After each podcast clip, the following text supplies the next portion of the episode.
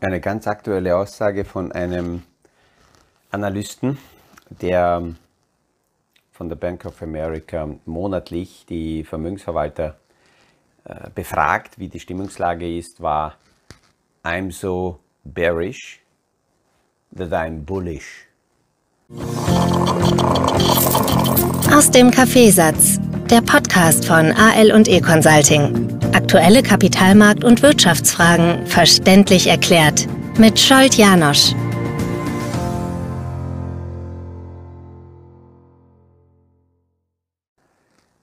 Ich bin also so bearish, so pessimistisch, dass ich schon optimistisch und bullish bin. Ich möchte heute über einige Punkte sprechen, die, wenn wir es schaffen, tatsächlich in eine Inversion uns hineinzudenken, den Crash-Gurus nicht besonders gefallen. Sieben Punkte, die den Crash-Gurus nicht gefallen, weil sie ihre Theorien auf einer anderen Basis aufbauen.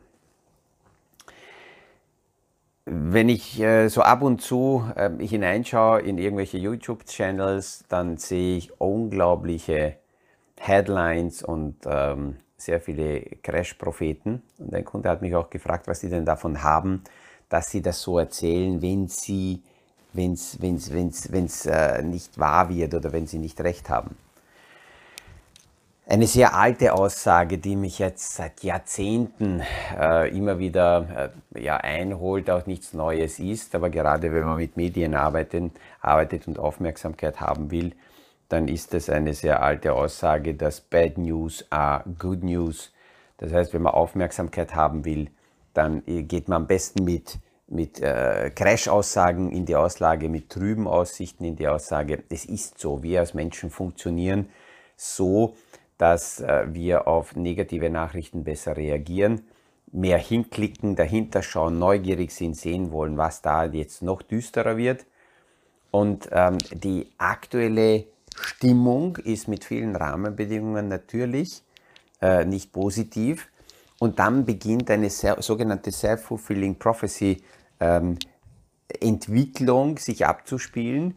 Das übersehen sehr viele, die im Netz sind, Social Media und, und anderen äh, Internetkanälen sich bewegen. Die haben das Gefühl, ich bin eh nicht alleine. Viele denken so, weil ich ja permanent irgendwelche Aussagen und Artikel und Fachmeinungen dazu finde, äh, zu Themen, die mich bestätigen. Und sehr viele übersehen das, dass im Internet genau die ähm, Artikel rausgesucht werden von den Filtersystemen, von den Browsern, auf die ein User klickt. Das heißt, wenn jemand bestimmte Bereiche sucht, dann bekommt er immer mehr und mehr zu diesen Bereichen Artikel äh, vorgesetzt und hat das Gefühl, naja, ich bin ja gar nicht alleine, weil alle denken so. Damit man mal neutralere Flächen hat, müsste man komplett andere Browser verwenden, die ganzen Cookies ausblenden, um hier nicht äh, sich selber in die Falle zu locken. Und es ist noch eine andere Geschichte, äh, diese insgesamte Mengenlage und die Stimmungslage bei uns und auch die Angst, äh, die die Menschen spüren, ist ein Teil des Krieges. Das ist die psychologische Maschinerie, die auch der Putin spielt, na, no, na, spielt er mit dem Gashahn, wenn er merkt, welche Panik speziell in Westeuropa äh, die Medien und die Menschen bereit sind aufzubauen.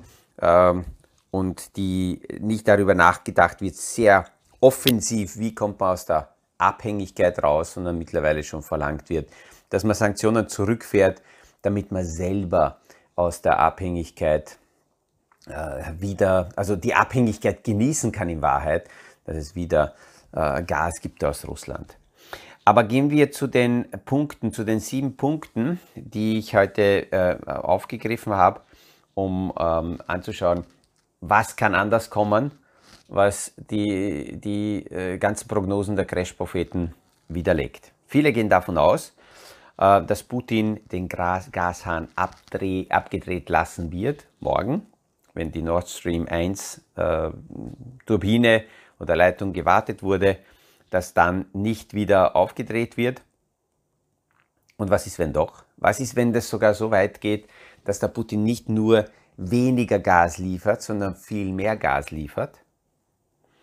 und im Gegenzug darüber verhandelt, dass äh, möglicherweise manche Sanktionen zurückgefahren werden.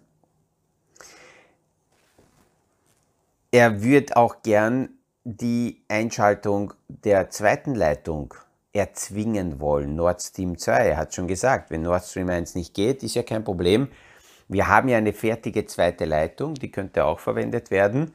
Nur die ist ja noch nicht genehmigt worden. Hier sind die Abnahmeverfahren gestoppt worden, weil er die Ukraine angegriffen hat und der Ukraine und damit auch der westlichen Welt den Krieg erklärt hat. Ähm, aber dass die Sanktionen greifen, das sehen wir auch daraus, wenn man Meldungen ähm, anschaut, dass in Russland mittlerweile aus Waschmaschinen, aus Staubsaugern Chips ausgebaut werden müssen, damit die Waffenindustrie äh, Chips hat für die Panzer, weil sie ansonsten die Steuerungen nicht in Gang bekommen können. Deswegen glaube ich persönlich, dass er zwar mit dem Gashahn natürlich weiterspielen wird, solange er merkt, dass das wirkt, ähm, aber diesen, diesen Trumpf wird er nicht aus der Hand geben und sagen, okay, ich drehe jetzt den Gashahn ab, weil wenn er das macht, dann können quasi wir ja, in diesem Spiel nichts mehr verlieren und dann können die Sanktionen noch härter werden. Dann braucht man auf gar nichts mehr Rücksicht nehmen und kann Russland tatsächlich noch mehr isolieren. Ob das dann gut ist oder nicht, ist eine andere Frage, aber das Spiel auf der jetzigen Ebene ähm, auf Flamme aufrechtzuerhalten, ist äh, eher sein Interesse und deswegen wird er nicht abdrehen. Ein zweiter Punkt, darauf bauen sehr viele Crash-Gurus auf, die Rezession kommt ganz sicher und es wird eine harte Rezession, es wird eine brutale Rezession. Es ist immer die Frage, wonach misst man die Rezession? Es gibt Auswertungen, die zeigen, dass mit einer 80-prozentigen Wahrscheinlichkeit eine, eine Rezession kommen könnte. Und dann gibt es wiederum andere Auswertungen, die liegen derzeit bei 27 Prozent. Und die Bandbreite dazwischen ist voll gefüllt, je nachdem, wer was wo wie anschaut. Was ist, wenn die Rezession nicht kommt? Vieles ist derzeit in den Kurse eingepreist, weil die Märkte Erwartungen vorwegnehmen. Und je mehr täglich, je mehr Meldungen kommen von Unternehmen, die nicht ganz so schlimme Zahlen liefern, die müssen nicht sensationell sein. Es genügt, wenn die Zahlen nicht ganz so schlimm sind wie, wie erwartet. Und aktuell geht der Markt von sehr schwachen Zahlen aus. Dann feiert das der Markt schon und geht in eine Erholungsphase hinein, weil viel zu viel Negatives eingepreist ist. Der Markt will derzeit gar nicht positive Aussichten sehen. Es gibt ja auch den Unternehmen die Möglichkeit, Leichen aus dem Keller zu holen und Themen, die in den letzten Jahren nicht gelöst wurden und die ein bisschen verschleppt wurden, die kann man jetzt in der aktuellen Situation äh, äh, reinpacken und das verkraften die Kurse schon. Die nächste Crash-Aussage, Crash-Guru-Aussage ist, dass die Inflation weiter explodieren wird. Die Inflation wird weiter steigen. Vor ein, zwei Jahren konnte man sich nicht vorstellen, dass wir 8, 9 Prozent Inflation im Verbraucherpreisbereich haben werden. Bei den Anlageklassen hatten wir schon lange eine deutlich höhere Inflation als die offizielle.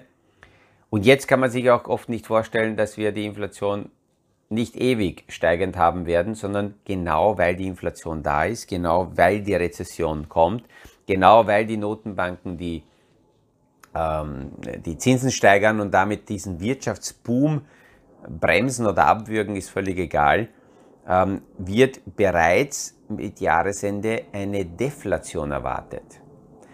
Die Inflation, die Preissteigerung wird immer von Jahr zu Jahr gemessen. Das heißt, was ist mit den Preisen passiert im Vergleich zu einem Jahr davor?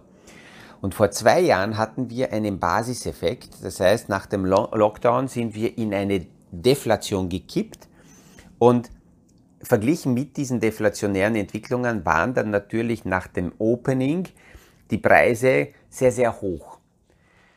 Das waren die sogenannten Basiseffekte, wo wir darüber gesprochen haben, dass diese Basiseffekte irgendwann sich auslaufen, weil natürlich die höheren Preise nach dem Reopening mit den neuen Preisen ein Jahr später sich matchen müssen. Und diese Inflation ist noch weiter gegangen, aber es zeigen jetzt schon Frühindikatoren, dass viele Basisrohstoffe im Preis massiv zurückgehen. Kupfer ist ein sehr guter Frühindikator. Die ganzen Rohstoffe sind in den letzten Wochen zurückgegangen. Auch der Ölpreis ist zurückgegangen, nur, das haben wir gestern auch besprochen, weil der Dollar parallel dazu so stark ist, spüren wir das noch nicht. Aber wenn hier der Euro stärker wird, wenn hier der Dollar schwächer wird, dann wirkt sich das hier doppelt stark in vielen Bereichen aus. Und genau diese Basiseffekte sind jetzt umgekehrt, die verglichen mit dem Vorjahr, wo wir schon höhere Inflationszahlen gesehen haben, bis Jahresende äh, ins Deflationäre drehen könnten. Und das wäre dann natürlich wiederum eine Entwicklung, ähm, die deswegen hilft, weil bei einer Deflation die Menschen nicht mehr das Gefühl haben, dass ihnen Kaufkraft Monat für Monat verloren geht und deswegen sich sehr stark zurücknehmen, wobei stark zurücknehmen ist auch relativ, denn äh, wenn wir die aktuellen Verbraucherzahlen uns anschauen, und gestern hat Netflix Zahlen gemeldet, und das ist auch ein, ein äh, super Stimmungsindikator, wie geht es den Menschen, weil ähm, so ein Streamingdienst ist nicht lebensnotwendig. Und die Frage ist, wie viele Menschen leisten sich weiterhin solche Streamingdienste, nämlich als zahlende Kunden. Und Netflix hat schon angekündigt, dass sie damit gerechnet haben, dass im zweiten Quartal aufgrund des Reopenings in etwa zwei Millionen zahlende Kunden verlieren werden. Und am Ende sind es aber nur eine Million weniger geworden. Und das hat der Kapitalmarkt gestern äh, sofort gefeiert. Ähm, was pervers ist, ist diese Stimmungslage oder die Situation, dass zwar die Aussichten negativ sind, die Konsumenten blicken eher negativ in die Zukunft, aber auf der anderen Seite wird jetzt konsumiert quasi fast schon auf Teufel komm raus. Und ähm, das Interessante ist, dass äh, also die, normalerweise, wenn die Aussichten negativ sind, müssten die Konsumenten ihre Ausgaben zurückfahren, aber die fahren sie derzeit nicht zurück. Und das ist das, das was die Notenbanker beobachten und die Frage stellen, wie lange erhöhen wir die Zinsen und wann reagiert, wann reagiert der Konsument auf diese Themen. Ähm, die nächste Aussage der Crash-Gurus ist, die Fed erhöht die Zinsen weiter und weiter und wirkt damit alles ab und verursacht eine globale Katastrophe. Ja, mittlerweile sehen wir, dass die amerikanische Notenbank schon signalisiert hat, dass sie natürlich die Daten und die Zahlen verfolgen und sich das anschauen, wie entwickelt sich alles und die Zinsen so lange erhöht werden, bis möglich, damit danach bei einer möglichen Rezession tatsächlich wieder stimuliert werden kann. Es muss ja nicht stimuliert werden. Wenn die Wirtschaft das schafft, dass das sogenannte Soft Landing hinbekommen wird, das heißt, die Zinsen gehen nach oben und trotzdem trägt sich die Wirtschaft, dann braucht einerseits die Notenbank nicht Zinsen sofort senken und auf der anderen Seite müssen die Zinssteigerungen nicht in der Dimension weitergehen, wenn die Konsumentennachfrage äh, nicht brutal hoch bleibt. Also es sind die ganzen Parameter, die derzeit von Crashgurus aufgelegt werden und erörtert werden, sind linear. Das heißt, man nimmt aktuelle Situationen her, man nimmt Vergangenheitsthemen her, verlängert das in die Zukunft und deswegen reagieren die Menschen auf diese Prognosen so positiv, weil viele private Anleger genau diesen Fehler machen. Sie schauen sich die Vergangenheit an, verlängern das im Kopf und rechnen sich das entweder bei steigenden Kursen zukünftig äh, hoch und rechnen sich reich und wenn die Kurse mal zurückgegangen sind, so wie jetzt im letzten halben Jahr, dann verlängern sie auch die Vergangenheit und rechnen sich arm, weil sie diese äh, Fortsetzung nach, äh, in die Zukunft prognostizieren. Und es ist genau umgekehrt. Wenn die Kurse steigen, brauche ich mich nicht reich rechnen, sondern muss eher beginnen, Risiken dementsprechend einzubauen und die Frage zu stellen, wie kann ich mich absichern? Und wenn die Kurse gefallen sind, dann habe ich die Möglichkeit, mit Drehungen sogar meine Renditen zu erhöhen. Das, dazu werde ich wahrscheinlich eine eigene Podcast-Folge machen.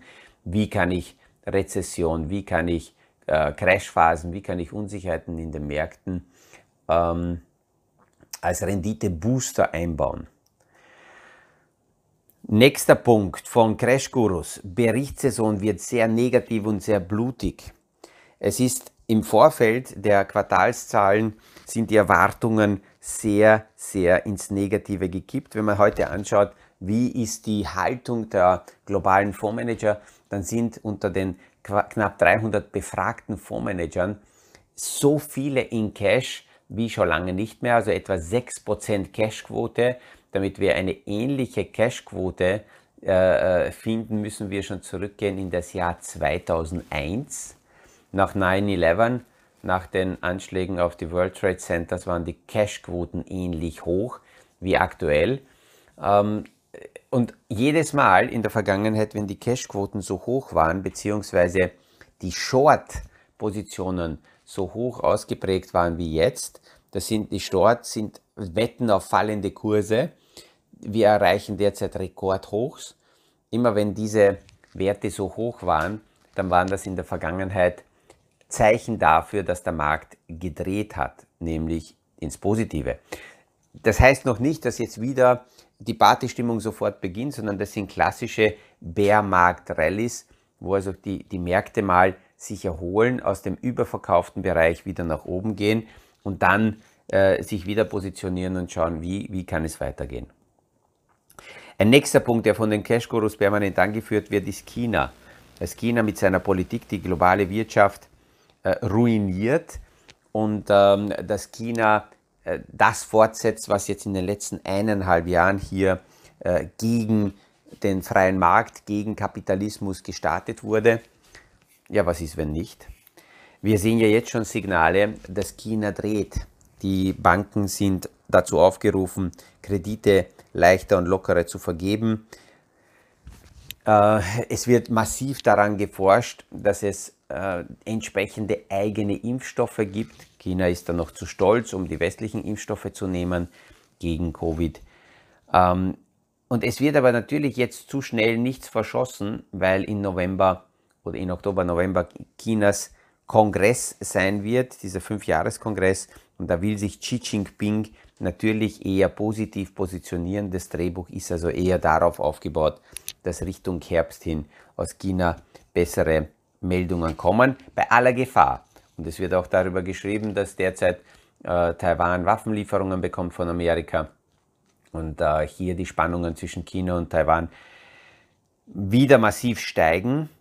Aber auch das kann ganz anders kommen, als die Crash-Propheten jetzt prognostizieren. Und der siebte Punkt, der von den Crash-Propheten immer wieder aufgegriffen wird, ist, dass der Ukraine-Krieg open-end ewig dauern wird, eine lange Geschichte wird und das wird alles zerstören. Und was ist, wenn nicht? Eingepreist ist mittlerweile tatsächlich eine Pattsituation in den Märkten. Und wenn wir uns zurückerinnern, noch im März äh, gab es ab und zu Signale, dass es wieder Verhandlungen gibt zwischen Ukraine und Russland. Und jedes Mal, wenn diese Meldungen kamen, hat der Kapitalmarkt sofort positiv darauf reagiert. Im Moment ist eingepreist, dass das länger dauert. Aber wenn das nicht so kommt, dann sind es deutliche positive Signale für die Märkte. Das ist sicherlich am schwierigsten, weil in Putins Kopf kann man nicht reinschauen, um hier zu beurteilen, was er vorhat. Das versteht man eher dann, wenn man den Putin aus 2022 rausnimmt, in das Jahr vielleicht 1600 wieder reingibt, dann kann man erahnen, wie er denkt, weil seine Denkmuster ganz eindeutig nicht in das Jahr 2022 passen. Oder zumindest ähm, nicht, nicht dorthin passen, wo man versucht, 2022 Themen anders zu sehen. Alleine die Art der Kriegsführung ist ähm, ja aus dem Museum, ja, was er hier äh, macht. Ich hoffe, dass diese Inversion heute, nämlich ganz anders die Themen zu sehen als von sehr vielen Crash-Propheten, ähm, zumindest eine andere Stimmungslage äh, ergibt um, um äh, sich von der Panikgeschichte nicht treiben zu lassen und möglicherweise genau deswegen auch besonnener in den eigenen Portfolios agieren zu können. Das, was die, die Medien wiedergeben, das, was wir in den Social Medias lesen, ist meist wie so ein, so ein, so ein Tagebuch, wie die seelische Lage der, der breiten Masse. Und wir sehen das aus der Vergangenheit. Die Medien springen natürlich darauf auf, weil was wollen sie? Sie wollen Zeitungen verkaufen. Sie wollen Klicks haben. Sie wollen Aufmerksamkeit haben. Aber die große Masse hat meist nicht recht, sondern nur Trägheit und treibt in allen Situationen sich selber und die Märkte in eine bestimmte Richtung. Und wenn wir darüber lesen werden, dass die Stimmungslage aufhält, wenn wir darüber lesen werden, dass alles nicht ganz so negativ wird, wie wir das in der momentanen Situation wahrnehmen, dann wird es an den Kapitalanlagemärkten aber bereits zu spät sein, denn die Märkte nehmen sehr viele Themen vorweg, meist so mindestens halbes Jahr, Jahr Vorlaufzeit, bevor wir dann aus rückblickenden Fakten die Bestätigung haben, dass die Themen so oder so sind. Ich hoffe, dass diese Gedanken auch heute helfen, ein wenig anders die Welt zu sehen. Ich freue mich, wenn wir uns morgen wieder hören beim nächsten Podcast hier aus dem Kaffeesatz. Das war aus dem Kaffeesatz, der Podcast von AL und E Consulting zu aktuellen Kapitalmarkt- und Wirtschaftsfragen, verständlich erklärt mit Scholt Janosch. Aktuelle Fragen, Rückmeldungen und Anmeldungen zum nächsten Kapitalmarkt-Talk findet ihr auf unserer Homepage www.aleconsulting.at.